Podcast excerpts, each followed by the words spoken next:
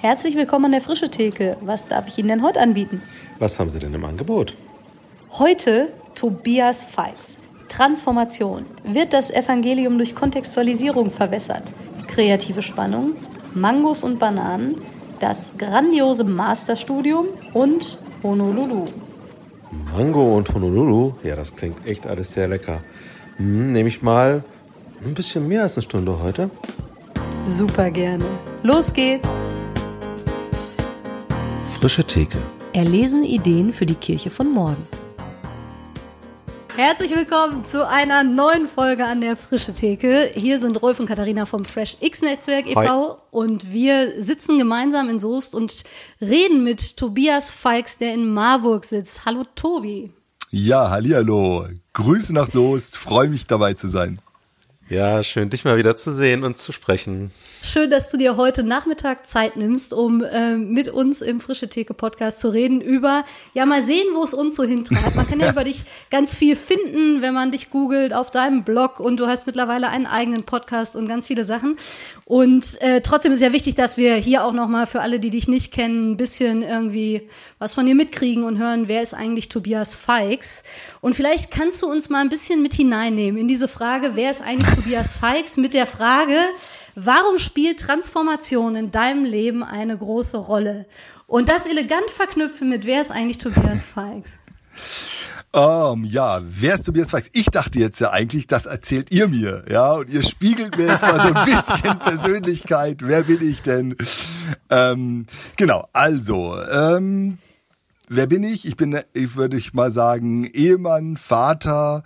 Ich bin ähm, von Beruf Theologe. Ich ähm, bin als ähm, Hobby Fußballfan, äh, liebe den HSV und ähm, liebe Kann man das Bücher. auch beruflich machen?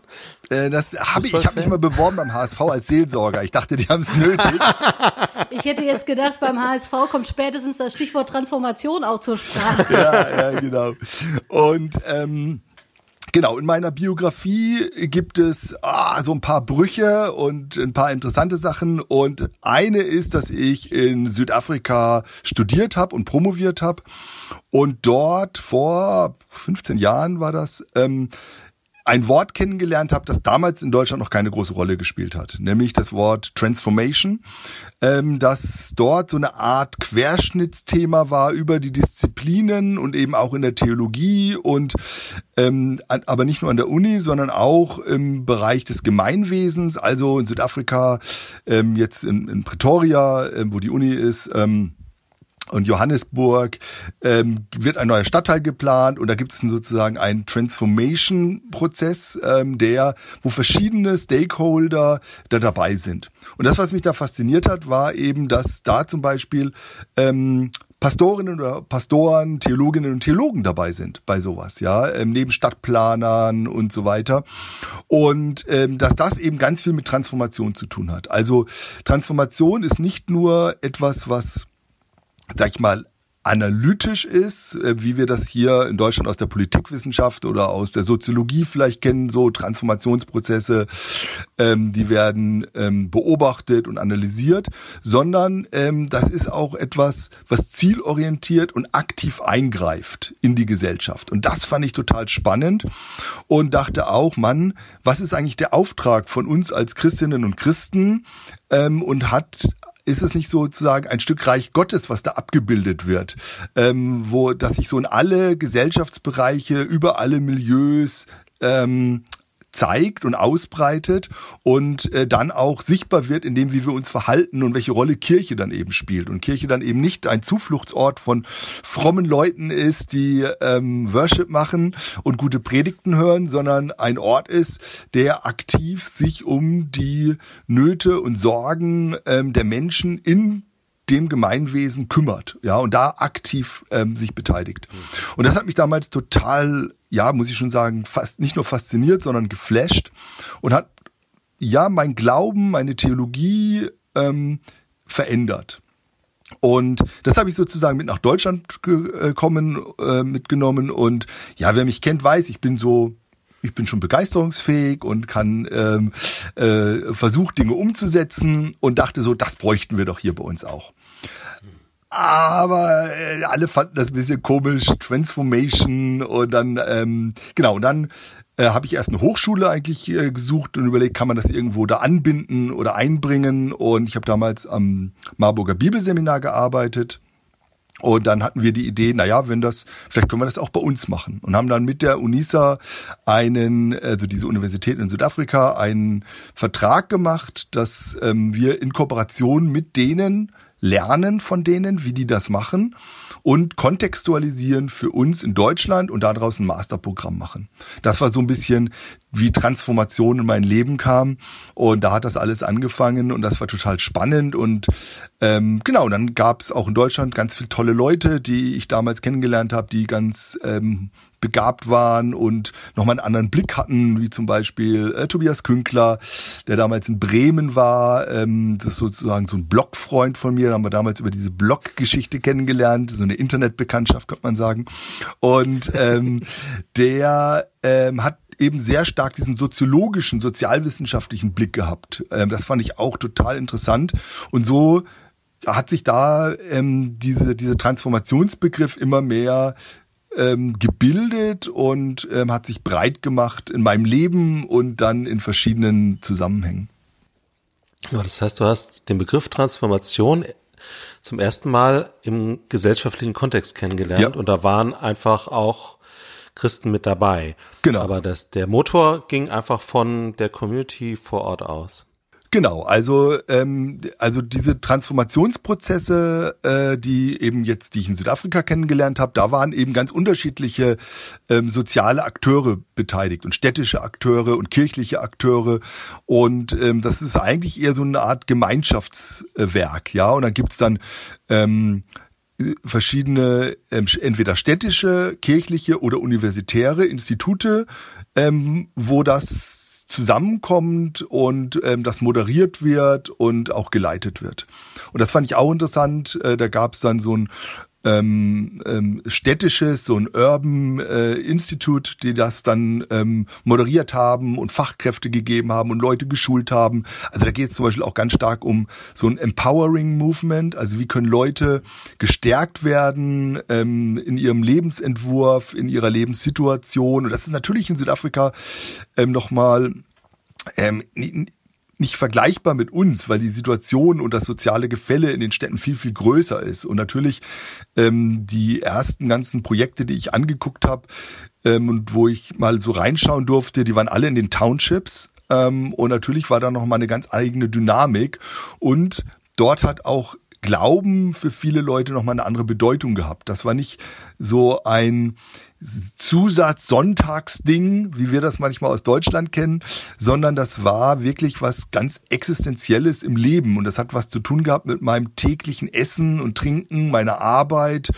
Ähm, und da war ähm, Kirche sozusagen viel mehr eingebettet oder ist bis heute natürlich viel mehr eingebettet in ähm, das Umfeld. Und das ist das, so dieser, wir würden heute Holistik oder ganzheitlicher Ansatz, der hat mich damals, ähm, ja, also äh, nochmal äh, sehr beeinflusst und nochmal vieles in Frage gestellt, was ich vorher in fünf Jahren Theologie studiert hatte und ähm, als Pastor auch gelehrt hatte und so weiter. Du hast das gerade schon gesagt, dass das deinen Glauben auch verändert hat. Mhm. Kannst du uns da in so ein paar ganz konkrete Sachen mit reinnehmen? Wo, wo hat dich das verändert oder mhm. vielleicht auch hinterfragt? Oder mhm. wie war dieser Prozess auch? Also ja. angenehm, nicht so angenehm? Also nicht so angenehm war die erste Prüfung, die ich gleich hatte in Südafrika, bin ich gleich durchgefallen. Also äh, das war das erste Mal in meinem Leben, wo ich überhaupt durch eine Prüfung gefallen bin. Ich hatte irgendwie alles gut geschafft, alles lief super in meinem Leben und dann hatte ich die erste Prüfung in Südafrika und ähm, genau, ich kam einfach mit meinen ganzen angelernten eben und jetzt sage ich mal sehr stark westlich orientierter Theologie und das fanden die auch teilweise ganz okay, aber sie haben eben gesagt, nee, das reicht nicht aus, dieser Blick, der ist zu einseitig, der ist zu theoretisch, der ist ähm, zu, ähm, jetzt sage ich auch mal dogmatisch. Das meine ich gar nicht so negativ gegen die systematische Theologie, die finde ich total wichtig, aber es ähm, und äh, für sie ist total wichtig, dass jede theologische Aussage muss auch ein eine Relevanz in der Praxis haben. Und jede geistliche Aussage muss eine, ein Äquivalent in der Theologie haben. Also es ist eine ganz starke Verquickung zwischen geistlichen Aussagen ähm, und, und geistlichem Leben und einer theologischen Reflexion. Und das hatte ich nicht drauf, muss ich ganz ehrlich sagen. Hast du ein Beispiel? Also wo das, wo du sagst, das habe ich damals so gesagt oder geglaubt und das hatte so ein Äquivalent gar nicht? Ja, also jetzt sage ich mal, ich komme ja aus so einer klassisch pietistischen Prägung und habe da ja auch studiert. Ähm, und jetzt so eine klassische Kreuzesdeutung ist so eine Sühnetheologie gewesen. Und ähm, dann war die Frage, ja, was bedeutet die Sühnetheologie in meinem Alltag? Ja, und dann habe ich da mir schon was zusammengestottert von Stellvertretung und Tod und so weiter. Ähm, und das fanden die auch okay und sowas. Und Anselm von Canterbury äh, fanden, kannten sie auch und äh, konnten, konnten wir alles zuordnen. Aber ähm, dann war die Frage jetzt in diesem Township, was bedeutet das? Und dann ähm, habe ich eine neue Deutung keine Alternative, sondern eine zusätzliche Bedeutung des Kreuzes kennengelernt, nämlich ähm, dass Jesus solidarisch auch für die Entrechteten und Armen stellvertretend ans Kreuz gegangen ist und das Leid der Leute ähm, dort miterlebt hat und mit ihnen teilt. Und ähm, das kannte ich überhaupt nicht und ähm, das war neu für mich und das hat natürlich in diesem Kontext nochmal eine ganz andere Intensität und Bedeutung gehabt und auch eine Alltagsrelevanz, ja, wenn ähm, eben in, in Armut und Gewalt du aufwächst, ja, und in Unterdrückung, ähm, ich kam ja da zum ersten Mal hin, das ist ja, da war Apartheid noch gar nicht so lange beendet, sondern es war so eine, die ersten Jahre nach dieser Apartheid-Situation, das heißt, es gab viele Diskussionen auch noch zwischen den ähm, verschiedenen ähm, ähm, äh, Rassen und, und, und Aufarbeitung und ähm, Kommissionen und Versöhnungskommissionen und so weiter. Und das war schon sehr, sehr interessant. Wel, ähm, welche Bedeutung hat denn dann zum Beispiel Versöhnung? Und gibt es Versöhnung ohne Gerechtigkeit? Ja, und gibt es Gnade ohne Gerechtigkeit und wer wird begnadigt? Und ähm, da habe ich schon sehr viel nochmal gelernt, was ich vorher manchmal auch vielleicht leichtfertig, weil ich in einer Situation war, wo es auch wenig Relevanz hatte, ja, also ich konnte leichtfertig damit umgehen. Und da habe ich nochmal, hat Theologie nochmal eine, eine existenzielle geistliche Dimension für mich bekommen und dadurch hat sich mein Glaube tatsächlich verändert und auch meine Haltung zum Leben. Und jetzt kann man noch mal die ganze Geschichte ähm, dazu nehmen natürlich mit in, dass ich, dass mir vorher im Kopf bewusst war, dass ich aus einem Land komme, das privilegiert, privilegiert ist und ähm, von der Geschichte her von ärmeren Ländern lebt ähm, und eine Kolonialgeschichte hat. Aber dann war ich zum ersten Mal in einem Land, das eben ähm, in diese, aus diesem Unterdrückung, aus dieser Unterdrückungsstatus herauskommt. Und das war für mich nochmal total augenöffnend, auch um Kapitalismus zu verstehen und Marktwirtschaft zu verstehen, ähm, weil ich das vorher immer auch kritisiert habe und gesagt habe, natürlich, aber wenn man die Auswirkungen vor Augen hat, dann ist es nochmal ähm, ganz anders. Wenn man plötzlich mit Leuten täglich zusammenarbeitet, die sozusagen auf der Verliererseite des Systems sind, dann hat das natürlich nochmal eine andere Auswirkung und Prägung auf mein Leben, als wenn ich in Deutschland ähm, bei einem äh, irgendwie guten Essen darüber nachdenke. Ne? Ohne da jetzt irgendwie eins zu eins Vergleiche machen zu wollen. Und wir müssen, glaube ich, hier das Wort Rasse wahrscheinlich nochmal ordentlich disclaimen. Ja, ja, ja, sorry. Äh, also das war. ähm, und ja, also Genau. Nein, aber ich habe jetzt das eben benutzt, was äh, dort in der Apartheid ähm, benutzt wurde. Ne? Also wurde, das, ja, was dann genau. diskutiert wird, das ist jetzt nicht eben ein, eine, ein deutscher Diskurs, ja, wo das dann jetzt total schwierig ist, wenn man das hört, sondern es wird natürlich jetzt in diesen ähm, in dieser, auch jetzt natürlich in dieser Post-Apartheid-Zeit, ähm, darüber diskutiert. Ähm, da geht's ja um, um jetzt ganz von Sprache und Herkunft und so weiter. Und ähm, da muss dieses Erbe natürlich aufgearbeitet werden. Ja. Ja, nur dass das hier im Kontext ja, ja. sozusagen einmal eingeordnet ist. Ähm, ja, genau, ohne jetzt irgendwie eins zu eins Vergleiche machen zu wollen, aber ich stelle mir vor, und das ist ja was, wo wir, wenn wir über FreshX reden, tatsächlich ja uns auch sehr intensiv mit beschäftigen, dass so ein Blick, wo man in einer wirklich ganz anderen Kultur war und die Unterschiede so offensichtlich sind, vielleicht ja den Blick auf die eigene Kultur auch nochmal verändert. Ja. Und man irgendwie feststellt, okay, wenn ich in unsere eigenen äh, Kirchenbänke gucke, dann ähm, gibt es viel, also dann ist Deutschland vielleicht auch sehr viel diverser als das, was sich irgendwie abbildet. Und die Theologie, die wir entwickelt haben, ist vielleicht an bestimmten Stellen anschlussfähig oder wird vielleicht nicht hinterfragt, hat aber für ganz viele andere Menschen überhaupt keine konkreten ähm, hm. Auswirkungen in ihrem Alltag und Leben. Und insofern vielleicht auch die immer größer werdende Distanz ähm, zwischen, ich sag mal, dem, was alltäglich relevant ist und dem, was ähm, von Kanzeln zum Teil verkündigt wird. Ähm, wenn du jetzt über Transformation ähm, in Deutschland und im deutschen Kontext redest und das an deinen Erfahrungen, was du mitbringst und wie sich dein eigener Glaube verändert hat, was sind so Linien, wo du sagst, da, da müssen wir ran oder da seid ihr dann auch ran mit, mit dem, was du da mitgebracht hast? Hm. Also ich glaube, ein sage ich mal, theologisches Stichwort der Transformation ist sicherlich Kontextualisierung. Also wie kann ähm, jetzt ähm, überhaupt ein, eine Botschaft, eine christliche Botschaft, aber auch eine andere Botschaft ähm, kontextualisiert werden in äh, verschiedene Milieus oder Kulturen ähm, und äh, verschiedene Sprachbereiche und so weiter. Und das gehört in ähm, jetzt in, in Südafrika ist das sozusagen das der Motor des Ganzen.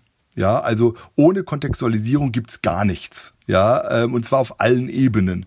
Das ist ähm, ein ständiger Kontextualisierungsprozess.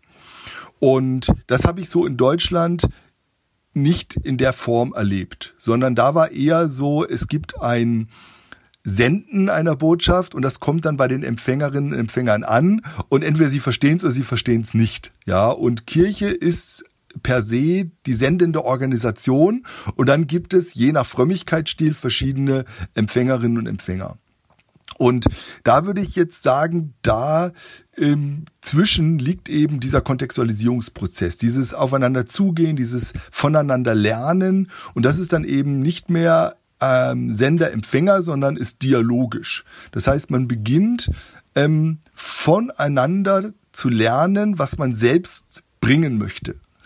Und das ist eine Haltungssache, ähm, oder spielt eine Haltung ähm, eine ganz zentrale Rolle.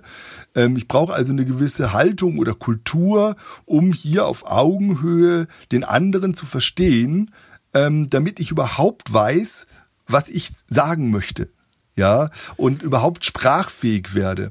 Und das funktioniert dann nur auf Augenhöhe und ähm, das finde ich ist ähm, eben ähm, jetzt so ein Aspekt von Kontextualisierung.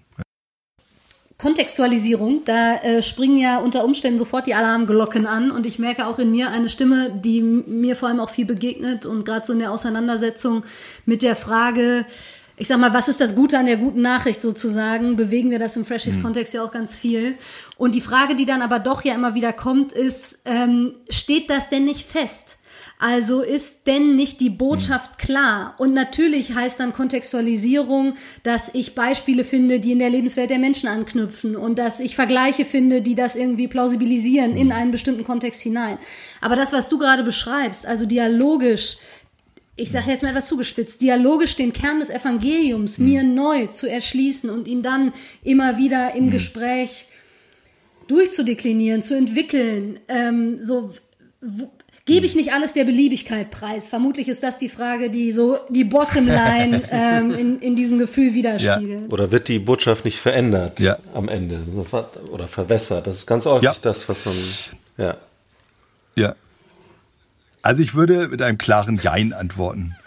Also ähm, ja, sie wird verändert, nein, sie wird nicht verwässert. Aber natürlich, ähm, in jeder Veränderung steht auch eine Gefahr drin, ist ja völlig klar.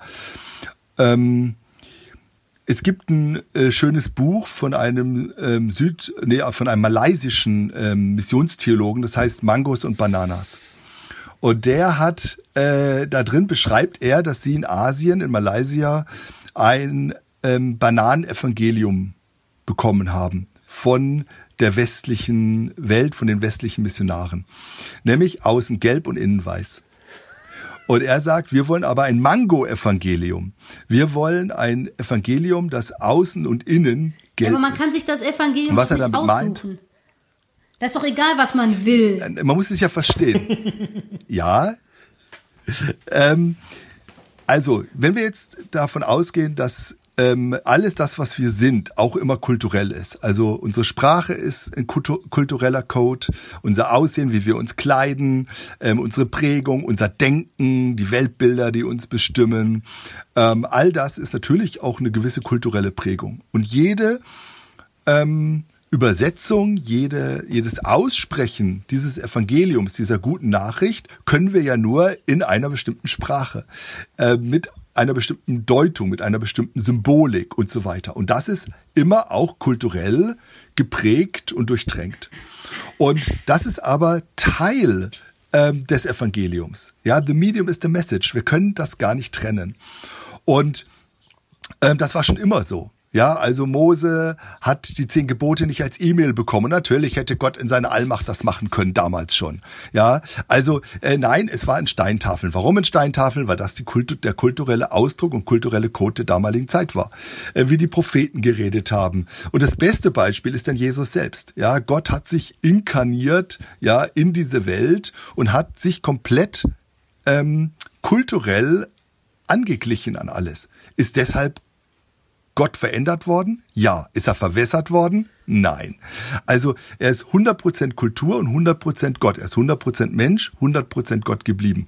Und ich glaube, wenn wir jetzt auf die Geschichte schauen, einmal 2000 Jahre oder 6000 Jahre und dann auch durch die Kulturen, dann ist es tatsächlich zu beobachten, dass auf der einen Seite es ein ständiger Veränderungsprozess ist, ja, und auf der anderen Seite sich trotzdem, und da würde ich sagen, das ist die Aufgabe auch des Heiligen Geistes, sich immer etwas rauskristallisiert, was diese gute Nachricht kraftvoll macht. Und das ist eben aber etwas, was der Geist Gottes durch die jeweilige Kultur und durch das jeweilige Verständnis wirkt. Ja, und dann ähm, Leute das verstehen können.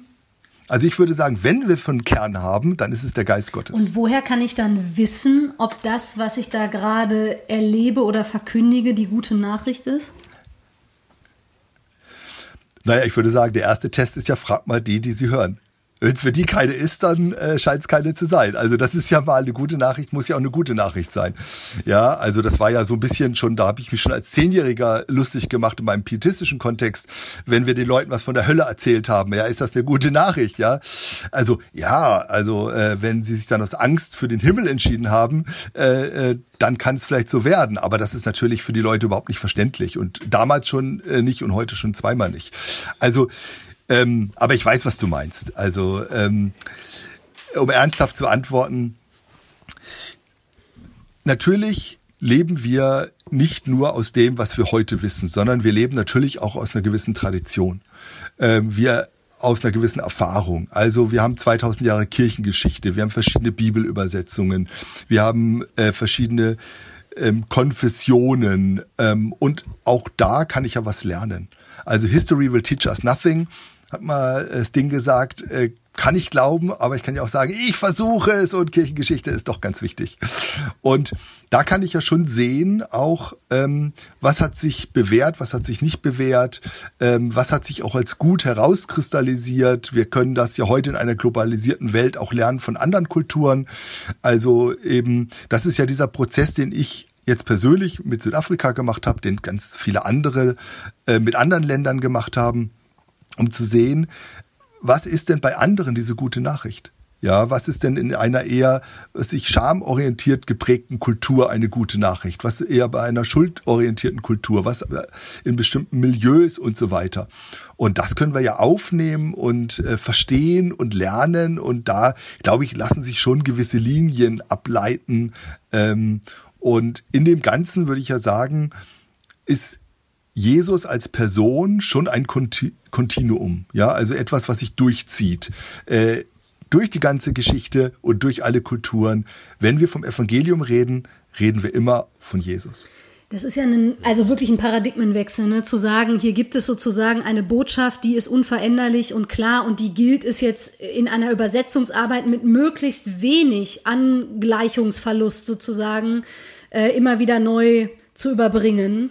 Oder ob ich eben sage, naja, hier gibt es etwas, also das höre ich bei dir schon auch, ne? Ich will gar nicht sagen unveränderbar, sondern etwas Beständiges in dieser Person Jesus Christus.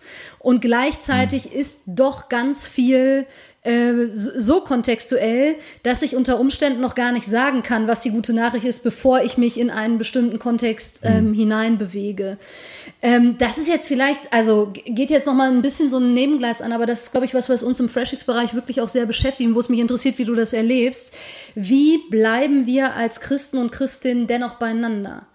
Ähm, und gibt, hm. oder was ist die Dynamik, die uns zusammenhält? Ich würde mir wünschen, ne, wenn ich das hm. jetzt hm. weiterdenke, was du sagst und, äh, und ernst nehme, dass das dazu führt, dass ähm, eine größtmögliche Anzahl an Menschen ähm, bestmöglich die Liebe und Gnade Gottes im eigenen Leben äh, spürt und erlebt und frei wird und diese Welt zu einem besseren Ort gestaltet über das Irdische hinaus, sage ich jetzt mal etwas sehr verkürzt sozusagen. Mhm. Und gleichzeitig erlebe ich, dass das, was du äh, hier jetzt sagst und wo wir ja auch sehr beieinander sind, ähm, dass das auch dazu führt, dass die äh, Spannungen innerhalb der christlichen Bewegung oder derer, die sich selbst als NachfolgerInnen von Jesus sehen, dass die dadurch zumindest gefühlt von mir immer größer werden und es äh, immer mehr die Frage bleibt, was hält uns eigentlich zusammen?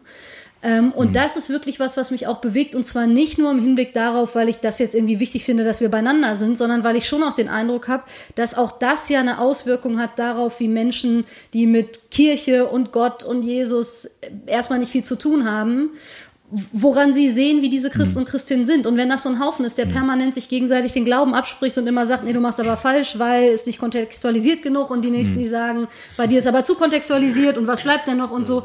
So, also ich glaube, ihr wisst alle, was ich sage. Ja. Ja, ich würde auf zwei Ebenen antworten. Einmal theologisch, da würde ich sagen, das ist gar nicht unser Job. Also ob wir beisammen bleiben oder nicht, das ist nicht unser Job. Theologisch, das ähm, es gibt einen Geist, der uns zusammenhält, ja, also Paulus, 1. Korinther 12, Römer 12, Epheser 4 und so weiter, es zieht sich Was durch. Was steht denn da überall? Alles. Es gibt, da steht überall, es gibt ein Geist, der alles zusammenhält ähm, die unterschiedlichen, äh, ob das jetzt so ein Leib-Glied-Denken ist äh, in Bildern ähm, und so weiter. Es gibt einen Geist, der alles zusammenhält, der verbindet uns. Also, ähm, weiß nicht, ob man das hier sagen kann. Wir stehen kurz vor Pfingsten, weiß nicht, wann das ausgestrahlt wird. Nicht in allzu weiter Ferne. Ähm, nach, werden, nach Pfingsten, nach aber das ist nicht so schwer. Aber wir werden uns alle noch an Pfingsten erinnern. Ja. Genau, also äh, da, da, da feiern wir genau das, dass dass es jemand gibt, der größer ist als wir, der verbindender ist als wir. Und äh, dieser Geist Gottes, der verbindet alle. Und wer dazugehört oder nicht, das entscheiden nicht wir. Ähm, das entscheidet nicht Tobias Feix und nicht die frische Theke und nicht äh, irgendjemand anderes. Äh, das ist sozusagen der, die, diese theologische Perspektive, diese Perspektive Gottes. Ähm, unsere Aufgabe ist eher, das zu gestalten. Also, dass es unterschiedliche Glieder an diesem Leib gibt. Ja, die uns passen oder die uns nicht passen, die mehr oder weniger kontextualisieren, die progressiver oder konservativer sind. Ähm, das ist einfach ein Faktum. Ähm, das zu bestimmen ist nicht mein Job. Und ich glaube, dass das eines der größten Grundprobleme sind, gerade natürlich in einer Zeit, die sich immer mehr pluralisiert und auseinander pluralisiert in der Welt und in der Christenheit und in der Gemeindewelt, dass wir immer mehr diesen falschen Job machen, nämlich dass wir überlegen, wer gehört dazu und wer nicht. Ja. Wer macht's richtig oder wer macht's falsch. Und das ist aber, glaube ich, nicht unser Job. Das ist Gottes Job. Das macht er durch den Heiligen Geist. Er bestimmt, wer dazugehört und wer nicht. So, unsere Aufgabe ist, das zu gestalten. Ähm, und da glaube ich, ist wieder dieses Dialogische ganz wichtig. Ja, also lass mich dich lernen, wer du bist, wie du denkst, wie du sprichst, ähm, wie du Jesus verstehst, wie du Glauben lebst und so weiter, damit ich an dir und durch dich auch neu Gottes Reichtum und Vielfalt lernen kann. Und das ist, glaube ich, das, ähm, was diese Haltung ist. Kann ich am anderen lernen, wer Gott ist und wer ich bin? Und äh, das ist natürlich eine Herausforderung. Das ist also für mich auch, ja. Also jetzt gerade ich habe ja gerade so ein paar konservative Geschwister, die lieben mich, aber äh, die zeigen diese Liebe auf unterschiedliche Art ähm, äh, von Kritik. Und, ähm, äh, und, und meine Frage ist ja immer, wie, was, was kann ich denn davon lernen? Ja, also wo wird vielleicht auch ein blinder Fleck von mir durch diese Kritik ähm, beleuchtet, äh, der, der mir schwerfällt, dann das zuzugeben, aber wo trifft's was? Oder wo ist diese Kritik vielleicht auch manchmal unsachlich und, und falsch? Ja, aber das ist ja genau eher unsere Aufgabe und nicht zu sagen, wer gehört dazu und wer gehört nicht dazu und so weiter. Und trotzdem hast du ja gesagt, für Transformation ist Kontextualität oder ähm, Kontextualisierung ein sehr entscheidendes Merkmal. Das könnte ja, ja, schon den Rückschluss zulassen, zu sagen, wer sich auf diesem Pfad sozusagen bewegen will, der müsste eher am kontextualisierenden Ende unterwegs sein ähm, und eben sagen, äh, da wo mir Transformation am Herzen liegt, ist das was, womit ich mich zumindest auseinandersetzen muss. Oder geht Transformation auch mit einem anderen theologischen Mindset? Ja, bestimmt. ähm, äh, äh, heute geht ja alles. Ich würde erstmal mit Watzlawick sagen, man kann nicht nicht kontextualisieren. Also Leute, die sagen, sie kontextualisieren nicht, ja, würde ich aber sagen, sie lügen. Ja, also sie, äh, sie sehen es nicht. Ich sehe schon, ähm, welches weil Zitat alles, was wir verstehen, für die Promotion nutzt. sie lügen, Ausrufezeichen. Nein, also sie, also man kann mhm. nicht nicht kontextualisieren, weil alles, was ich natürlich verstehe, verstehe ich durch die Kultur, mhm. die ich bin. Und alles, was ich sage, jede Bibelübersetzung ist kontextualisiert in eine bestimmte Sprache, ähm, trägt natürlich kulturelle Bilder, Symbole und so weiter und so fort. Also von daher würde ich immer sagen, man kann nicht nicht kontextualisieren, man kann nur äh, sozusagen äh, nicht bewusst kontextualisieren und ähm, und da liegt dann glaube ich schon eine Gefahr drin. Also ich würde sagen, es gibt schon Spannungspole. Ja, also man kann immer links und rechts vom Pferd fallen. Jetzt sage ich mal, selbstkritisch als jemand, der sehr bewusst kontextualisiert und kontextualisierend arbeitet, ist die Gefahr, dass ähm, das Stichwort, das du vorhin genannt hast, dieses Verwässern, dass sozusagen die Kultur zu stark wird gegenüber dem der Kraft, die sie entfaltet. Ja, und dass diese Kraft sozusagen kleiner wird und die Kultur immer größer ähm, und dadurch das Evangelium an Kraft verliert. Umgekehrt ähm, ist die Gefahr, dass sozusagen, dass die Kraft immer ähm, größer wird und die, sozusagen das Kulturelle immer kleiner und äh, da wäre das eine dann eben eher fundamentalistisch und ähm, das macht dann zerstört und das andere wird kraftlos verwässert ähm, und ähm, hat dann auch keinen Wert mehr. Deshalb glaube ich, braucht es immer eine gesunde Spannung und deshalb braucht es auch in einem Team und in der Theologie und in, in der Kirche immer unterschiedliche ähm, Menschen, die auch unterschiedliche Seiten beleuchten, damit da eine kreative Spannung entstehen kann, äh, weil jede Form von Glauben eine gewisse Einseitigkeit mit sich bringt.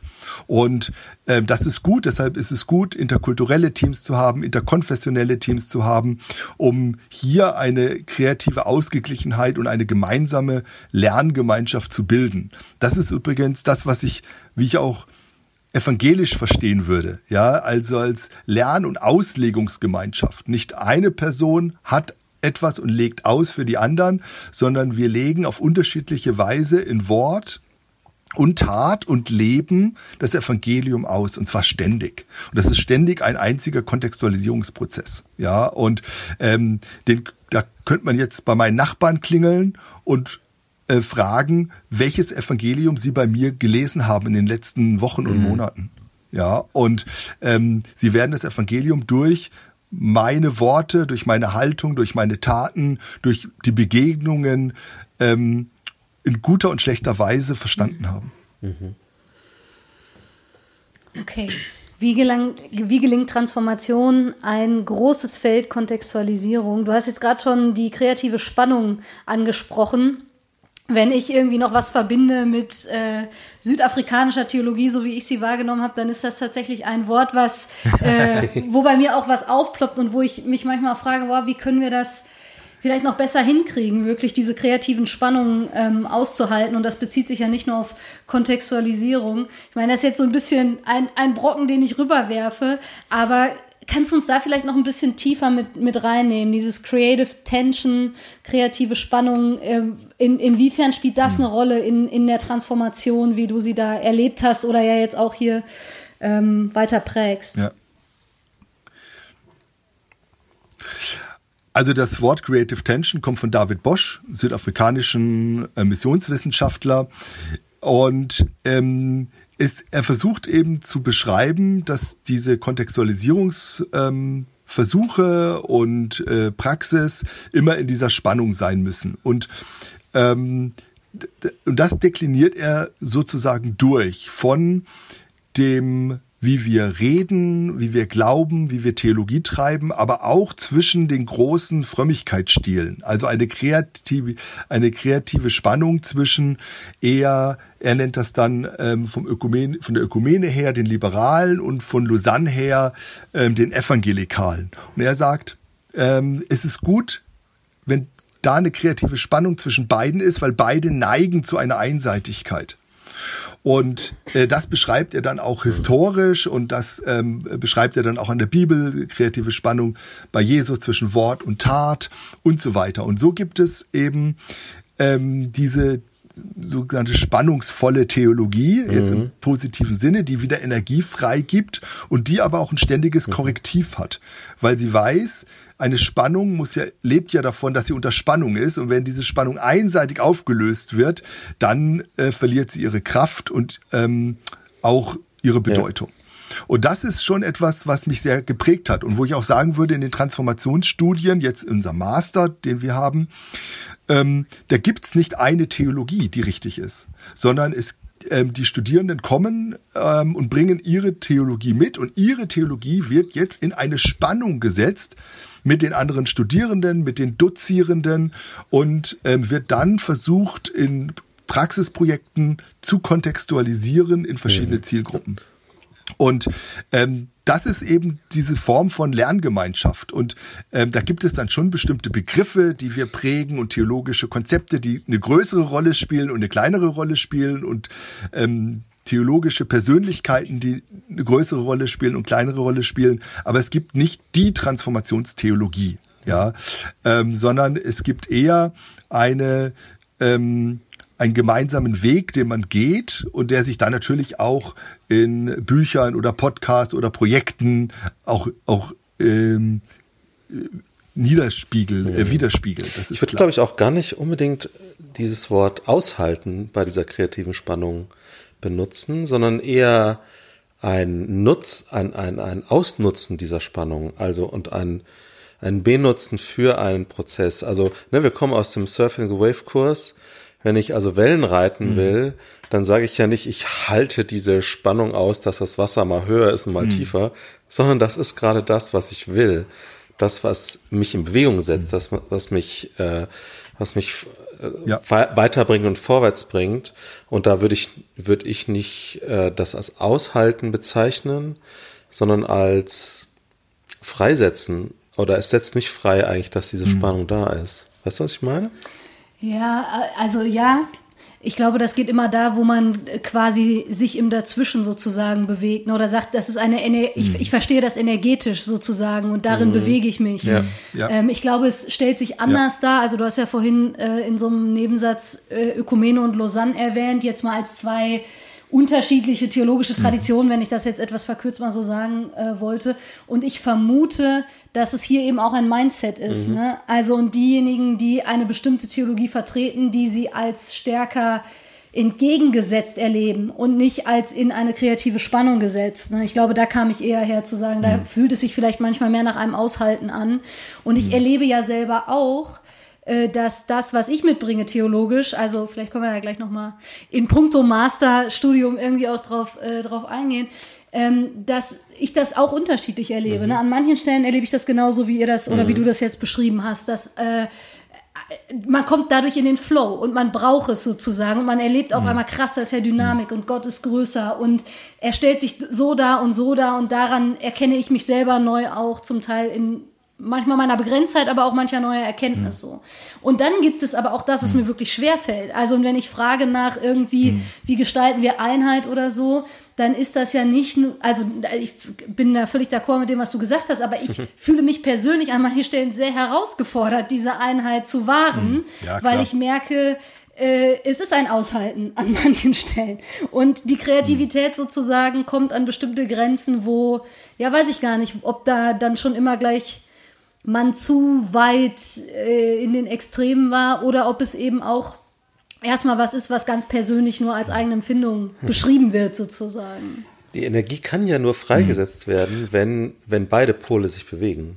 Also es ist ja genau, beim, aber ich beim erlebe Surfen ja so, auch unbewegliche Strom, Pole. Genau, und dann fehlt aber genau diese, ja. das ist wahrscheinlich das, was du empfindest dann, wenn es so, ein, so eine Spannung ist, die da ist was, da ist was, aber da bewegt sich nichts aufeinander zu. Nur in der Bewegung mhm. ist ja die Energie. Genau, und gleichzeitig weiß ich schon auch, glaube ich, sehr gut, dass gerade im FreshX-Kontext oder wenn wir jetzt auf die Transformationsstudien gucken, dass es, glaube ich, Leute geben würde, die sagen würden, die sind in ihrer Beweglichkeit sehr unbeweglich. Ja. Ähm, und dann ja, wird es, ne, wird das genau, Ganze so ein genau. bisschen ad absurdum ja. Ja.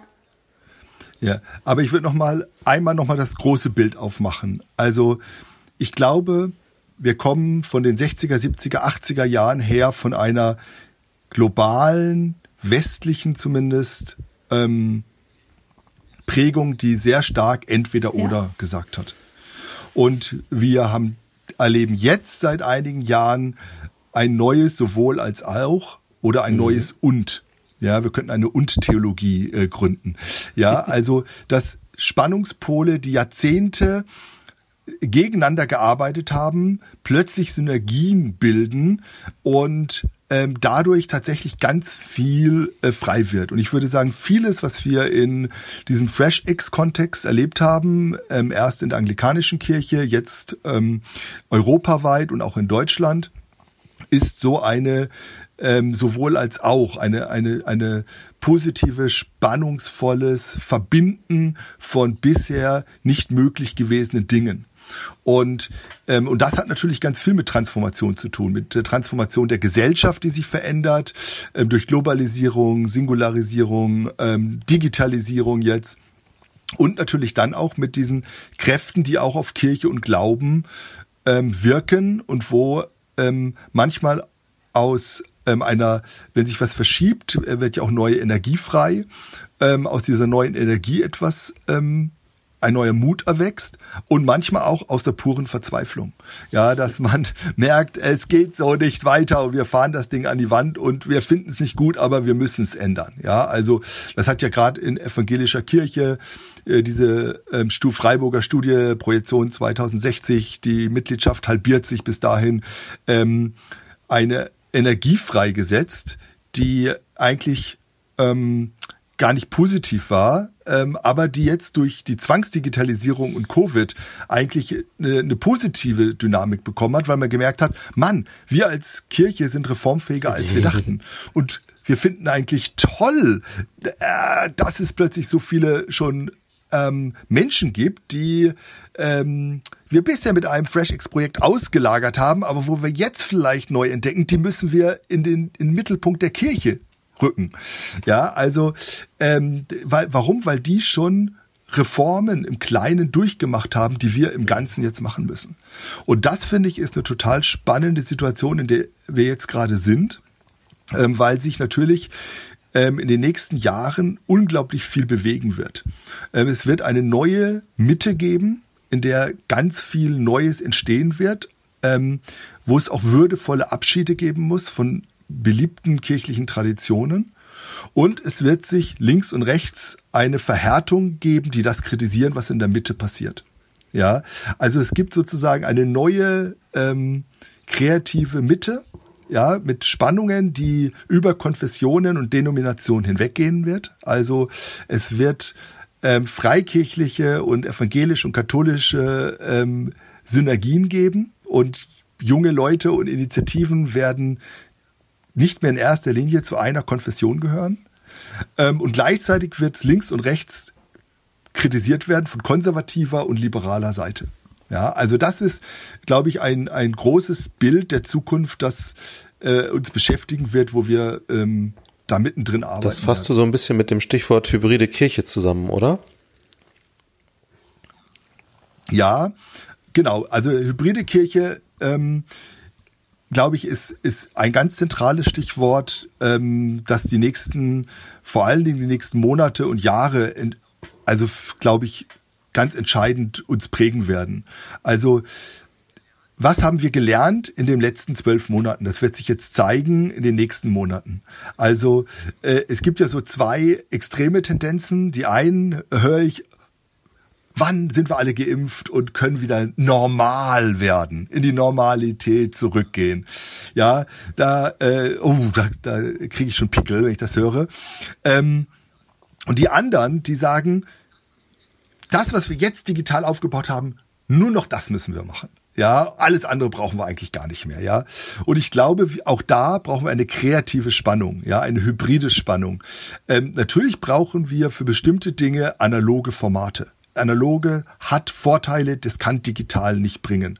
Gerade auch im Bereich mit der Arbeit mit Kindern, mit Jugendlichen, in der diakonischen Arbeit ähm, und so weiter. Und dann gibt es auf der anderen Seite solche gravierenden, dynamischen Fortschritte durch die Digitalisierung, ähm, dass Kirche ganz neu sichtbar wird, dass ähm, wirklich ähm, Grenzen überschritten werden, ähm, gerade was Kontextualisierung betrifft. Das ist fantastisch, ja. Und das jetzt in einer guten Art und Weise zusammenzuführen, ist, glaube ich, nicht die Aufgabe einer einzelnen Gemeinde nur, sondern tatsächlich von lokalen Gruppen.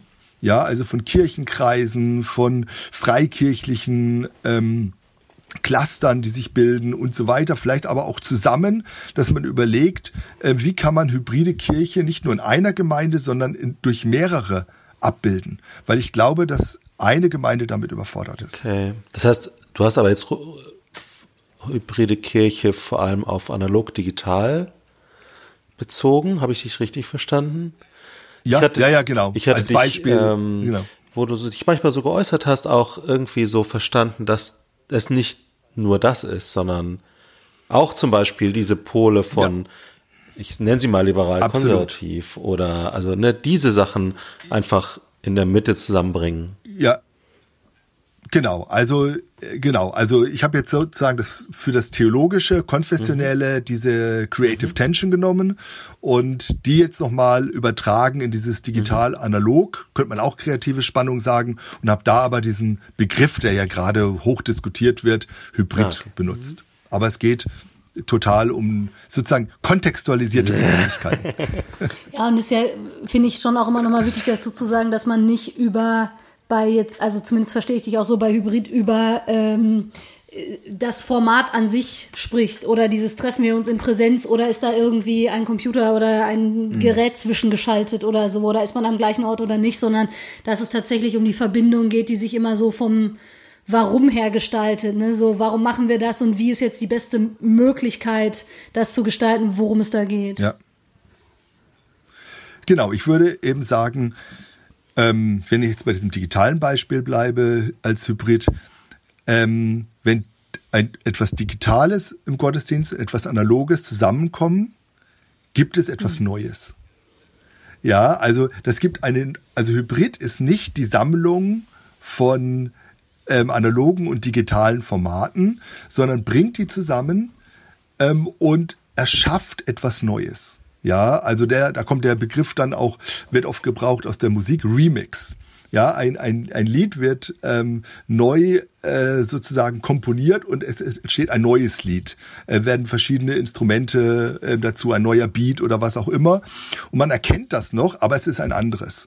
Und deshalb, ähm, Staltler heißt der Professor, der da ganz viel geforscht hat zu, und der äh, sagt, äh, Referenzialität ist dann sozusagen das Fachwort und ähm, ein bisschen runtergebrochen wäre es dieser Remix. Es entsteht etwas Neues aus digitalen und analogen Formaten ähm, und das ist dann das Hybride. Okay, wir sind, äh, wir haben uns so in verschiedenen Feldern zum Stichwort Transformation äh, bewegt, haben das so ein bisschen äh, gefüllt, sage ich mal, diesen Begriff. Da gibt's sicherlich noch sehr viel mehr zu, zu sagen, aber zumindest, glaube ich, haben wir ein ganz gutes Verständnis nochmal von, worum geht's hier äh, eigentlich geschaffen. Jetzt hattest du vorhin das, äh, den, den Masterstudiengang schon angesprochen, ähm, den ihr äh, an der CVM-Hochschule in Kassel entwickelt habt aus äh, einem Studiengang, den es vorher schon mal gab in, in Marburg, Gesellschaftstransformation. Und ich bin ja glückliche ähm, Nutznießerin dieses Studiengangs und durfte im ersten Jahrgang mit dabei sein und äh, ganz viel lernen. Du bist eine echte Pionierin. Ja, sowieso. Qua Amt, aber auch persönlich. Oder Teilnehmerin eines Pionierprojekts, ja. Ähm, ja, absolut. Und da ist ja euer Ziel tatsächlich auch, also ein bisschen auch die, äh, die Werbung sozusagen, Transformation aktiv zu gestalten und Menschen äh, zu befähigen, darin das zu tun. Ähm, und ich äh, erlebe das generell so, aber jetzt auch in dem, wie, wie ihr es aufzieht, ja auch sehr stark ähm, unter der Prämisse zu sagen, diese Transformation geschieht zurzeit sowieso, ob wir wollen oder nicht, alles ist im Wandel in einer mhm. Rasanz ja. und in einer äh, tiefen Umbruch äh, oder in tiefen Umbruchprozessen, das können wir gar nicht aufhalten. Ähm, und jetzt kann man sich, keine Ahnung, in so eine Opferrolle begeben und sagen, Hilfe und wir wollen doch, dass alles so bleibt, wie es ist und so. Oder man kann eben ja vielleicht auch die Verantwortung und die Chance darin übernehmen und sagen, wir wollen das aktiv gestalten. Und ihr habt Erfahrung gesammelt jetzt schon über, ich weiß gar nicht, wann ist der erste Studiengang in Marburg zu dem Thema an den Start gegangen? Ähm, 2007. 2007. Das heißt, ihr habt über zehn Jahre Erfahrung darin, Menschen darin auszubilden und zu begleiten und zu befähigen, genau das zu tun. Ähm, was sind eure Learnings vielleicht oder weshalb lohnt es sich auch irgendwie hm. ähm, da reinzugehen? Ich kann da natürlich auch was zu sagen aus meiner Perspektive, aber mit einer sehr viel kürzeren Erfahrung, als du das kannst.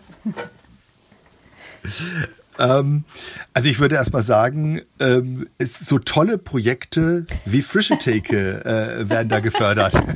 Ja, das muss halt, ja genau, vielleicht machen wir die Klammer hier mal kurz auf. Genau, in dem Studium ist es so, für alle, die das nicht kennen, es lohnt sich das auch äh, mal zu googeln, ähm, Transformationsstudien äh, an der CVM-Hochschule. Und es ist so, dass alle Studierenden ein Praxisprojekt gestalten, parallel oder parallel ist eigentlich falsch, verwoben zu den Inhalten. Und dass das, was du beschrieben genau. hast am Anfang, von daher knüpft das ja wunderbar an. Also die Verschränkung von wo findet jetzt das hm. Theoretische denn sofort auch ähm, Auswirkungen in der Praxis und wo spielt die Praxis ähm, eine neue Erkenntnis in die theoretische Betrachtung mit hinein. Ja äh, dass das geschieht. Dafür gibt es Praxisprojekte und äh, genau, ich durfte damals die frische Theke auch ein bisschen als unregelmäßiges Verb, muss man ja ehrlicherweise auch sagen, ja. als Praxisprojekt dieses Absolut. Studiengangs gestalten. Von daher ist manches, was ihr erlebt, hier auch ähm, mitgeprägt durch diesen Studiengang, ob ihr Hörerinnen es wusstet oder nicht. Genau, subversiv. Genau. Nein, also äh, genau, dieser, nochmal ernsthaft ähm, darauf zurückzukommen, auf die Frage, diese großen Transformationen können wir ja nicht beeinflussen erstmal. Aber wir sagen, wir wollen Leute ausbilden in diesem Master, die in einem bestimmten Kontext ihrer Kirche, ihres Gemeinwesens zu Akteuren werden, die die dortige Auswirkung dieser Transformation gestalten wollen. Und dafür wollen wir einen Raum geben, wo Innovationsprozesse ähm, entwickelt werden können. Innovation kann man nicht einfach machen, sondern man braucht Räume, muss Räume öffnen, dass sie entstehen kann. Und das wollen wir äh, den Studierenden beibringen. Dafür, da wollen wir sie begleiten, da wollen wir ihnen ähm, Kompetenzen vermitteln. Und diese Kompetenzen sind sozusagen in einem ständigen Theorie-Praxis-Dialog. Der und so ist das ganze Studium aufgebaut. Und das ist natürlich dann auch ähm, wahnsinnig inspirierend, wenn 20, 25 äh, solche Leute auf einem Haufen sind und äh, jede von denen hat ein Praxisprojekt, ob das eine Gemeindegründung ist, ob das was in der Schule ist, ob das ein Podcast ist, ob das ähm, etwas ist innerhalb einer bestehenden äh, Kirche, Jugendarbeit ähm, und so weiter. Und ähm, so entstehen tatsächlich ganz viele kleine kreative Spannungen und Spannungspole, weil eben die Studierenden kommen aus freikirchlichen Kontext, evangelischen Kontext, katholischen Kontext und ähm, ähm, dadurch werden natürlich Denkhorizonte erweitert und dadurch entstehen ganz interessante Innovationsprojekte, die immer das Ziel haben, vor Ort tatsächlich im Kleinen Transformation, das heißt etwas zu verändern. Ähm, und ich, wir sagen so ein bisschen runtergebrochen, wir wollen was verändern an Herzen und Verhältnissen. Also sowohl ähm, diesen, diesen Mindset, dieses Herz, diese Haltung, wer bin ich und wie lebe ich das? ähm, als auch tatsächlich Verhältnisse, äh, Strukturen, die wir auch ähm, sage ich mal, äh, prophetisch, manchmal kritisieren, in denen wir leben. Und da wollen wir äh, sozusagen im Kontext des Gemeinwesens, im Stadtteil ähm, einen Unterschied machen, ja, durch solche Projekte. Ich habe äh, das, äh, also jetzt wirklich mal hier als völlig offen ausgesprochene Werbung, ähm, als äh, super gewinnbringend äh, erlebt und äh, unfassbar viel gelernt und mich auch herausgefordert gefühlt. Ich glaube, alles äh, so, wie das irgendwie so ein Studium mhm. hoffentlich ja auch mit sich bringt. Ähm, und merke, dass äh, das, die Frage spiele ich gleich auch nochmal zurück, aber finde das so, so spannend, dass es ja einen selbst auch verändert. Also, und das, was du irgendwie mhm. vorhin, ähm, oder da haben wir noch gar nicht so viel drüber gesprochen, eine Akteur, Akteurin von Transformation zu sein, mhm. heißt selber auch immer mhm. transformiert zu werden. Ja. Ähm, und sich da dann auch ja. zu fragen, wo möchte ich mich einfach eigentlich auch transformieren lassen und was sind die vielleicht auch die Creative Tensions, in die ich mich dann bewusst begebe, um mich da selber auch nochmal herauszufordern und das dann wieder einfließen zu lassen in mein eigenes Handeln, fand ich super gewinnbringend. Und äh, deshalb vielleicht eine Frage nochmal an dich daraus. Wo hat dich denn dieser Master schon verändert? Oder was sind die Veränderungen, wo du sagst, naja, ihr habt euch irre viele Gedanken gemacht, wie man das aufziehen kann und dann hängt da manches ja auch offizielle mit dran und so weiter. Ähm, aber wo merkst du, ja. dass du eben nicht nur Transformation gestaltest oder Menschen dazu, eine Räume eröffnest, dass Menschen das lernen, sondern wo du auch transformiert wirst? Mhm. Also ich ähm, fange mal mit einem mit was Selbstkritischem an. Ja, also wir, wir haben begonnen mit diesem Begriff Gesellschaftstransformation, also weil Transformation Studies, wie übersetzt man das? Gab es verschiedene Möglichkeiten, haben wir am Anfang über Gesellschaftstransformation. Und da mussten wir ähm, oder ich schon merken, ich wollte am Anfang fast zu viel. Ja, also äh, unsere Projekte waren riesig. Also das waren große Stadtteilprojekte, große ähm, Kirchengründungsprojekte und ähm, da haben wir auch Fehler gemacht, weil wir zu viel wollten, weil wir Gemeinden überfordert sind, haben, ähm, wir, wir Leute gepusht haben. Also ein Student, der war Pastor einer Gemeinde, der wurde dann am Ende des Studiums von seiner eigenen Gemeinde entlassen, äh, weil er einfach zu viel wollte und die Gemeinde nicht mitgenommen hat. Ja und ähm, und das war, äh, das zu erkennen, das zu verändern, das sich einzugestehen, das war auf der einen Seite, würde ich sagen, etwas, ähm, ja, das war auch, auch eine Niederlage, auch bitter für mich irgendwie. Und trotzdem hat es mich positiv verändert, weil ich nochmal gemerkt habe, ähm, jetzt theologisch, geistlich gesprochen, die Veränderung, die wir wollen, die können wir anstoßen, initiieren, aber die können wir gar nicht machen. Mhm. Und das war ähm, etwas, was dann sehr entlastend wurde und was das Studium auch nochmal verändert hat. Ja, und wo ich sagen würde, da ähm, haben wir am Anfang, habe ich viele Fehler gemacht und wollte zu viel und auch zu viel machen, ja, zu viel Macher äh, gehen war da drin. Und dahin sich selbst transformieren zu lassen zu etwas, wo, wo wir auch Gott mehr zutrauen. Ja, und zum Beispiel ähm, dieses Zuhören nochmal neu lernen. Dieses, was ich vorhin gesagt habe, Kontextualisierung heißt dem anderen zuhören, den ja. anderen verstehen, dem anderen lernen. Das braucht Zeit.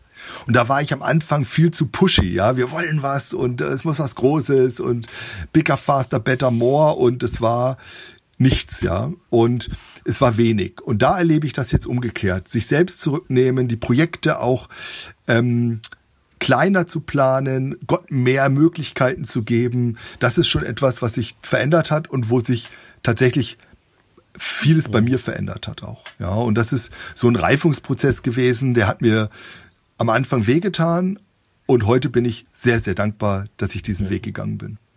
Und ich bin sehr dankbar, dass einige meiner Studierenden mir vergeben haben für das, was wir mit ihnen gemacht haben. Aber, aber. Auch ein schönes Zitat aber, aber ähm, ja, also das meine ich schon ernst, ja. Und, ähm, und, und trotzdem ist ja auch da ähm, Tolles entstanden, ja. Und ähm, dass, dass Gott dass die Dinge auch nutzt, ja. Und dass manchmal zu bestimmten Zeiten auch bestimmte Leute da sind, die auch ähm, damit umgehen konnten. Ja, also wenn ich jetzt angucke, ähm, Projekte aus diesem ersten Jahrgang, wo, wo wir viele Fehler gemacht haben, ähm, sind trotzdem welche da, wie zum Beispiel Jumpers heute deutschlandweit äh, bekannt oder die Refo-Kirche Berlin ähm, hat da mit zwei Studierenden angefangen und ähm, großes Familienzentrum Face ähm, in Berlin und so weiter. Da waren, ähm, das war auch irgendwie was Besonderes, ähm, wo was geworden ist und wo wir trotzdem dann gemeinsam auch viel gelernt haben draus. Ne? Ich äh, habe eine große Resonanz gespürt, als du sagtest, man kann das nicht machen. Ja. Und man muss es irgendwie auch loslassen, ja. weil wir das ja mit dem Podcast wirklich auch erleben. Ja. Und das vielleicht auch was war, was mhm. ich in dem Studium tatsächlich auch als Spannung selber erlebt habe. Ne? Und jetzt hier quasi, ich, wir müssen jetzt die Ebenen auseinanderkriegen. Ich versuche jetzt sozusagen eine Metaebene über den Podcast in den Podcast einzubauen, den ihr jetzt gerade hört, ihr Hörerinnen und Hörer. weil wir ja ganz am Anfang, als wir überlegt haben, was machen wir eigentlich als Freshix-Netzwerk und was könnte der Sache dienen, also diesem Warum ähm, Kirche neu zu denken, ähm, Gottes Mission neu auf die Spur zu kommen und so weiter. Ne? Überlegt haben, was ermöglicht das denn? Und dann gesagt haben, Stories und äh, Menschenprojekte mhm. erlebbar, begreifbar, ein Stück weit anfassbar zu machen und das möglichst frei Haus. Das war so ein bisschen der mhm. Hintergrund, wieso wir den Podcast gestartet haben. Und wir fragen uns manchmal, hat das eigentlich transformative Wirkung? Also ich habe das ja im Studium ja. immer munter behauptet, mhm. ähm, musste ich ja auch, aber weil bin ich auch überzeugt von, von ne, Menschen, die anderes hören, fangen an, sich selber zu hinterfragen oder nochmal Ideen aufzunehmen und so. Und äh, aber es ist trotzdem ja hier vielleicht auch nochmal eine kleine Chance an euch Hörerinnen und Hörer zu sagen, äh, wir sind auch super gespannt von euch zu hören, ob das vielleicht was bewegt und vielleicht ja auch nicht. Also das weiß ich ja eben gar nicht, weil eben genau dieser Aspekt von wir geben das auch frei, wir wissen nicht, was daraus wird, wir führen äh, Gespräche, die uns selber inspirieren und von denen wir hoffen, dass sie es andere auch tun. Aber hat das transformative Wirkung? Ja, wer bewertet das eigentlich und nach welchen Paradigmen wünschen wir uns diese Transformation? Ja, ja. Da merke ich schon ultra viel Resonanz bei dem, was du so sagtest zu dem Punkt, ja, machen und dann hoffen, dass der Geist ja. wirkt. Ja, wie Christina Brudereck jetzt äh, in einem Podcast neulich gesagt hat. RefLab, schaut auf. Genau, RefLab. RefLab. Äh, wenn sie ein Buch schreibt, dann macht sie das und dann gibt sie das raus und dann äh, ist es nicht mehr ihrs. Dann äh, lesen die Leserinnen das und mhm. Äh, mhm. interpretieren das ganz anders vielleicht, als sie das eigentlich gedacht hat. Aber das ist ja nicht falsch mhm. interpretiert, mhm. sondern es ist einfach, die kontextualisieren das in ihren, äh, in ihr Leben mhm. und äh, es ist dann einfach nicht mehr ihr, sondern es ist dann plötzlich ein Co-Projekt. Mhm. Das fand ich total schön.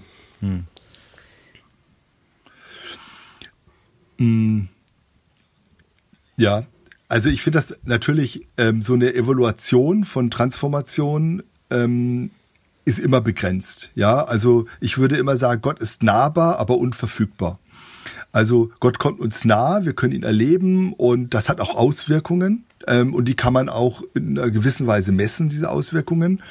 Aber wir können ihn wir können über Gott nicht verfügen, wir können über den Geist Gottes nicht verfügen und das ist auch gut. Und diese Unverfügbarkeit, die muss gewährleistet sein. Ja, und da, vor der muss man auch Demut haben. Und da würde ich sagen, das ist auch so ein Learning in, in dieser Transformationsgeschichte. Diese Unverfügbarkeit Gottes anzuerkennen und in einem wissenschaftlichen Studium damit zu arbeiten.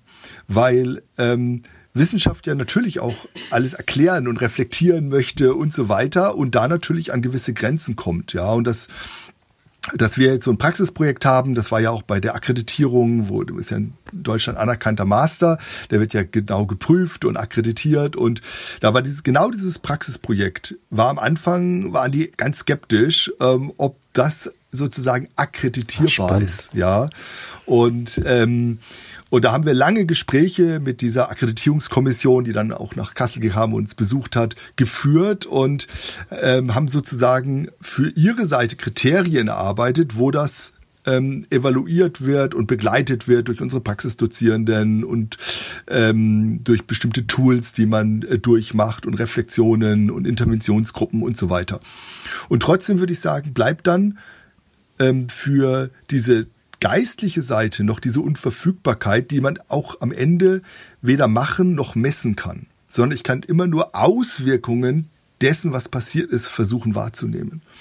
Und das finde ich ist etwas, was ähm, eben jetzt zu unserem Transformationsbegriff ja, der eben nicht nur soziologisch gefüllt ist, sondern auch theologisch verstanden wird, total wichtig. Ja, diese Unverfügbarkeit, die übrigens auch in der Soziologie spannend ist. Also Hartmut Rosa, der äh, jener Soziologe, hat sogar ein Buch äh, über die Unverfügbarkeit äh, geschrieben in seiner Resonanztheorie nochmal.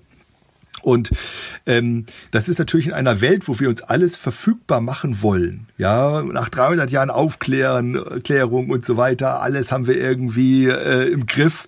Ist das auch etwas, was, ich glaube ich, zunehmend einen gewissen Reiz hat für Menschen. Ja, wo ist das mhm. Unverfügbare? Ja, das finde ich für jetzt gerade so Fresh X, Erprobungsräume und so weiter auch etwas Spannendes, dass man nicht versucht, alles zu erklären, alles wegzurationalisieren, alles methodisch zu erklären, sondern dass man mit diesem Unverfügbaren das auch erwartet, ja, und das einbaut und damit denkt und lebt und glaubt, weil das natürlich die größere Story ist, die, die über uns hinweggeht. Ja. Ne?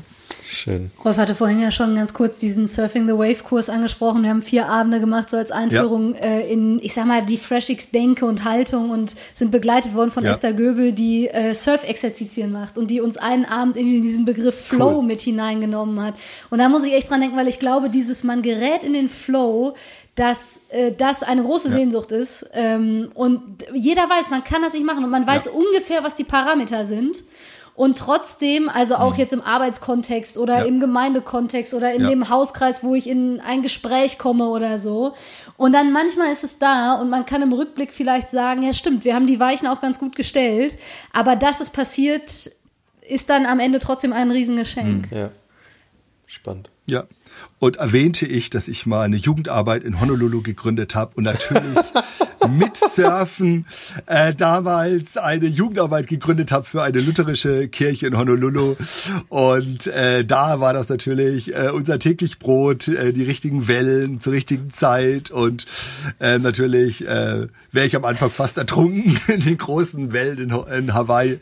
Aber äh, das ist wirklich die große Kunst, die Welle zu reiten, wenn man es kann, wenn man diese, wenn man bestimmte Dinge weiß, ja, ähm, welche Welle man reiten kann, welche auch nicht, ja, welche Welle zu groß ist vielleicht auch, ähm, es mit Strömungen zu tun hat, mit und so weiter. Das ist schon sehr, sehr spannend. Wenn wir das da gewusst hätten, hätten wir den ein, ich glaube, dich eingeladen. Dieser Podcast nimmt gerade eine entscheidende Wendung, weil ich am Anfang auch so dachte, naja, Tobias Falks, alles kann man über dich irgendwo im Internet finden, aber dass du ein, eine solche Jugendarbeit auf Hawaii gegründet hast, hast du das irgendwo schon mal erzählt?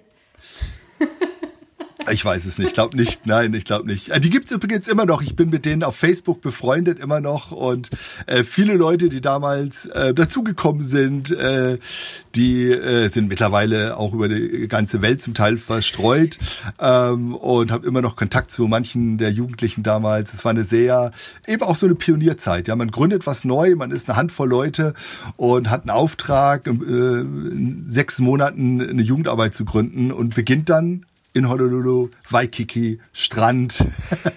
Und wir gehen Mehr, Das ist Kontext pur. Einer ne? musste es machen. Einer musste es, es machen. War, du, du hast dich geopfert. Ich wollte gerade ja, sagen. Also. Natürlich. Du, für den Herrn musst du auch Opfer bringen, ja. Und ähm, Strandmission, ja. Wer kennt das nicht? Ach, wie schön. Mir brennt noch eine Frage ein bisschen, die jetzt wieder ein Stück weit rauszoomt. Es sei denn, du willst noch mal beim Master bleiben. Obwohl, vielleicht bleiben wir mit dieser Frage auch ein bisschen beim Master. Nein. Ähm, Nein, ich will in Honolulu bleiben, weil da muss ich unbedingt mal helfen. Ich wollte gerade sagen, ich wollte mich schon auf die Studienreise anmelden, die ich da am Horizont auftauchen sehe. Ja, ja. absolut. Ja, ich habe gute Kontakte. Da können wir Großartig. Echt mal reden. Das wäre echt, hätte ich auch mal wieder Bock drauf. Na, ich habe das vorhin äh. schon mal ganz kurz, aber nur in so einem Nebensatz auch gesagt. Die Frage ist ja bei, also gerade wenn wir davon ausgehen, dass Transformation sowieso geschieht, wenn man die jetzt aktiv gestalten will, nach welchen Paradigmen will man das eigentlich?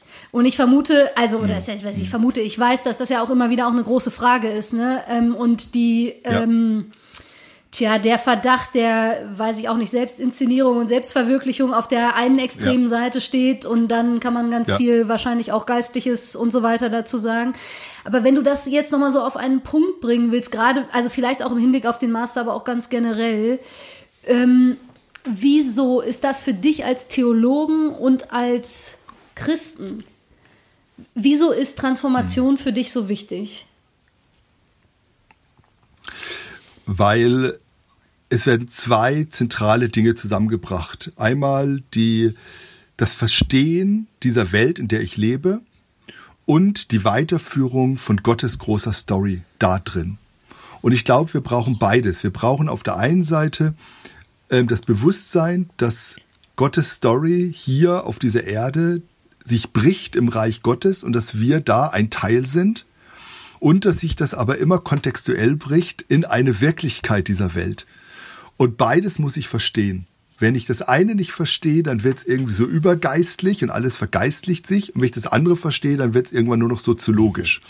Und, ähm, und diese Spannung zwischen Wirklichkeit verstehen und Reich Gottes verstehen. Wenn das zusammenkommt, da glaube ich, ähm, ist, ist Großes möglich. Ähm, mit diesem großen Schuss Unverfügbarkeit, von dem wir geredet haben. Ja, aber ähm, und deshalb glaube ich, ist es lohnenswert, sich damit auseinanderzusetzen. Und das steht dann auch wieder in so einer kreativen Spannung. Ja, also dieses, sage ich mal, soziologisch-analytische Verstehen, Wirklichkeit wahrnehmen und dieses geistlich-prophetische, ähm, dieses ja Evangelium, wie wie zeigt sich das mitten in dieser Wirklichkeit? Das zu deuten, zu verstehen, äh, danach zu handeln, danach sich auch korrigieren zu lassen, ja. Ähm, wenn wir dieses Surfbild nochmal aufnehmen, manchmal ist es ja gut, so eine Welle ähm, mitzunehmen. Ähm, aber ich weiß auch, es gibt Wellen, die zerstören, die haben so viel Kraft. Und wo sind auch in unserer Gesellschaft zerstörerische Wellen, die vielleicht ähm, uns ähm, locken, ja, dass da was Großes möglich ist, aber sie eigentlich nicht zum Ziel führen, nämlich ähm, das, äh, das, den, den, die Surferin, den Surfer da irgendwie ähm, über die Wellen reiten zu lassen, sondern sie kaputt macht. Und ähm, damit sich auseinanderzusetzen, finde ich mhm. total spannend, ja. Und äh, weil wir leben in einer Zeit, wo die Umbrüche einfach riesig sind, ja, und wo wir alle davor stehen und ja versuchen, das zu deuten, was gerade passiert. Ja, und ähm, da, da bin ich wirklich, ich habe früher immer gedacht, ah, ich bin in den 90ern aufgewachsen, meine Jugend, das ist so die langweiligste Zeit des ganzen Jahrhunderts gewesen, aber irgendwie nix los, außer Michael Jackson und Madonna. Meinst ähm, du wirklich die 90er? Ich dachte immer so, ah. 80er, ja, 80er, 90er Jahre, ja. Ja, ja, 80er Jahre war so die Jugend, junge Erwachsenenzeit dann und ähm, äh, das war war äh, langweilige Zeit, ja. Kam dann ein bisschen Nirvana rein in den 90ern, aber äh, und ähm, die die ähm, und jetzt diese Zeit, die ist halt echt aufregend, ja. Also äh, weil wenn wir in die Kirchengeschichte schauen, immer wenn es solche großen Paradigmenwechsel gegeben hat, also wo sich alles verändert hat, von ähm, dem, was ist Familie, was ist Arbeit, was ist Glaube, Kirche und so weiter. Also alles verändert hat. Danach, nach dieser Zeit, so schmerzhaft sie auch war, ist ganz viel Neues aufgebrochen. Ja, und ich glaube, dass wir in so einer Zeit gerade leben, wo sich zwar auf der einen Seite ja. wahnsinnig viel verändert, was auch schmerzhaft ist ähm, und mit Verlusten zu tun hat und Verlustängsten vor allen Dingen. Und, auf, und genau daraus bricht sich aber das Neue. Und ähm, da finde ich spannend, da freue ich mich dabei zu sein. Und darüber berichtet ihr regelmäßig in Frische Theke. vielen, vielen Dank für Geil. deine Zeit und äh, ach, die Insights. Ähm, es gibt noch ein paar lose Enden. Ich hoffe, dass wir da irgendwann mal drauf zurückkommen. Aber äh, bis wir das tun, hast du einen Blog, auf dem man deine Gedanken in Echtzeit verfolgen kann? Äh, www.tobiasfeix.de heißt der so? Genau, völlig langweilig. Auffindbar einfach. einfach. Ganz genau. Perfekt, könnte man auch sagen. Genau. genau. Zielsicher. Dann gibt es den Masterstudiengang an der CVM Hochschule. Transformationsstudien, öffentliche Theologie und soziale Wenn Arbeit. Wenn ihr werden wollt wie Katharina, hm, dann wenn, ah, meldet euch da an. ich wollte gerade sagen, wenn jetzt der große Einbruch der Studierendenzahlen kommt, dann wissen wir, was die eigentliche Aussage dahinter ist. Oh, und schön. dann. Nein, wir sind sehr stolz, solche Studierende wie dich zu haben. Wirklich. Also muss dann ich auch nochmal sagen. Kurze Cross-Promotion, der großartige Podcast ja. Karte und Gebiet. Ähm, und wir haben ja. ganz wenig nur gesprochen über deine, also ja. eigentlich gar nicht deine transformative Ethik und das, was da gerade mit Thorsten Dietz läuft. Aber das kann man ja an anderer Stelle gut nachhören. Und wir werden all das verlinken. Genau, danke. Und äh, von daher, wenn es euch noch zu wenig war, dann gibt es genug Anknüpfungspunkte, wo ihr das vertiefen könnt. Zehn Folgen genau. Cartoon-Gebet. Und ich glaube, selbst da kann man nicht erfahren, dass du eine Surf Church auf Honolulu nein. gegründet hast. Nein, nein, nein. Das äh, war, ist eine Exklusiv-News für frische Theke. ich glaube, es ist noch nie in, einem, in, einem, in einer Folge so oft das Wort frische Theke gefallen wie, wie hier. Ihr habt gesagt, ich krieg jedes Mal 10 Euro, wenn ich das sage. So war der Deal. Ey, ich habe zwei Kinder, ich muss mich hier gucken, wo ich so, bleibe. Mit Ethik wird man nicht reich, ne? Wir haben so viele Meta-Infos über unsere Arbeit einfließen lassen wie noch nie zuvor. Deshalb beenden wir das, bevor es uns noch irgendwie äh, in äh, unsichere Gewässer hier führt. Vielen, vielen Dank. Äh, Nein, ich bin einfach ein kleiner Fanboy von euch. Ich glaube, ich habe fast jede Folge oh. von euch gehört. Das muss ich auch mal sagen. Oh. Ja, wirklich. Und ich finde das wirklich sehr inspirierend, äh, was an euch liegt, aber auch an tollen äh, Gästen, Umso mehr, die ihr immer ja. wieder habt. Und das macht echt ja. Spaß. Danke, dass Ja. du ein solcher Dank. warst. Genau. Und an alle anderen Ja. ganz herzliche Grüße. Äh, schickt uns doch mal eine Nachricht, ob ihr das hier irgendwie transformativ erlebt oder auch nicht. Und wir hören uns in ungefähr zwei Wochen wieder. Genau. Macht's gut. Tschüss. Tschüss. Frische Theke. Der Podcast von FreshX.